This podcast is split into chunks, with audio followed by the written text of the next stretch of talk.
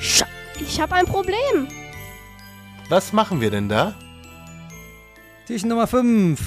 Ihr hört Radio Education, den Adventskalender. Was für ein Türchen?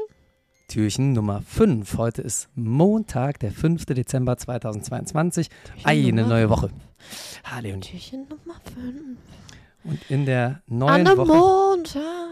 äh, hätten wir eigentlich mal einen Tipp für alle raushauen sollen. Aber heute gibt es einen Tipp für die Eltern. Die haben wir bisher noch gar nicht so speziell bedacht. Das stimmt. Deswegen gibt es heute mal einen Tipp für euch Eltern. Wir wissen, ihr leistet einiges. Ja? Das sind nämlich die Kräfte im Hintergrund, Mhm.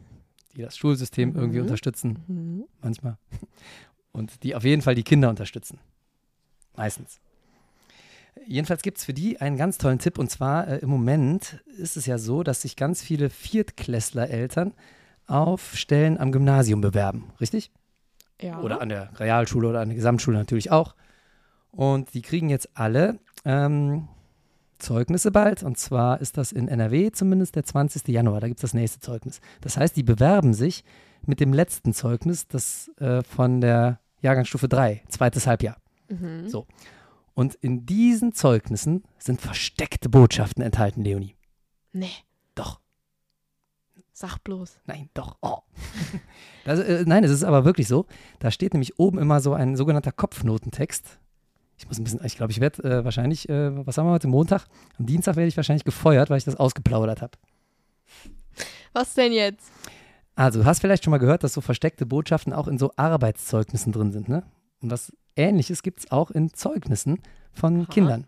Und zwar gibt es da immer die Aussagen zum Arbeits- und Sozialverhalten. Manchmal ist das so mit so, einem, mit so einer Ankreuztabelle, manchmal sind das richtige Texte. Und da solltet ihr Eltern mal ein bisschen genauer lesen, denn da stehen manchmal so Formulierungen drin wie im Allgemeinen, weiterhin, teilweise, zunehmend. Ja? Hier zum Beispiel äh, äh, der, der Sohn, wie auch immer er heißt, ja, Fritz, zeigte im allgemeinen Unterrichtsgeschehen Lernfreude. Und er konnte das teilweise friedlich äußern, was er so an Meinung zu bieten hatte. Ja? Mhm. Das heißt, auf gut Deutsch, äh, der hat nie dem Unterrichtsgeschehen gefolgt und der hat seine Meinung nie friedlich geäußert. Ja? Also nie stimmt nicht, aber meistens nicht. So, das heißt, es ist eine versteckte Botschaft und ähm, ja, jetzt könnt ihr euch mal selber hinterfragen. Liegt das an der Erziehung oder müsst ihr vielleicht selber nochmal mit dem Kind reden? Oder haben die Lehrer da vielleicht was Falsches reingeschrieben? Wenn das der Fall ist, dann solltet ihr mit dem Zeugnis nochmal zur Grundschule gehen und sagen, hier, gucken Sie mal, das kann ich so eigentlich nicht akzeptieren. Oder zumindest möchte ich, dass das im nächsten Halbjahreszeugnis ein bisschen anders drin steht.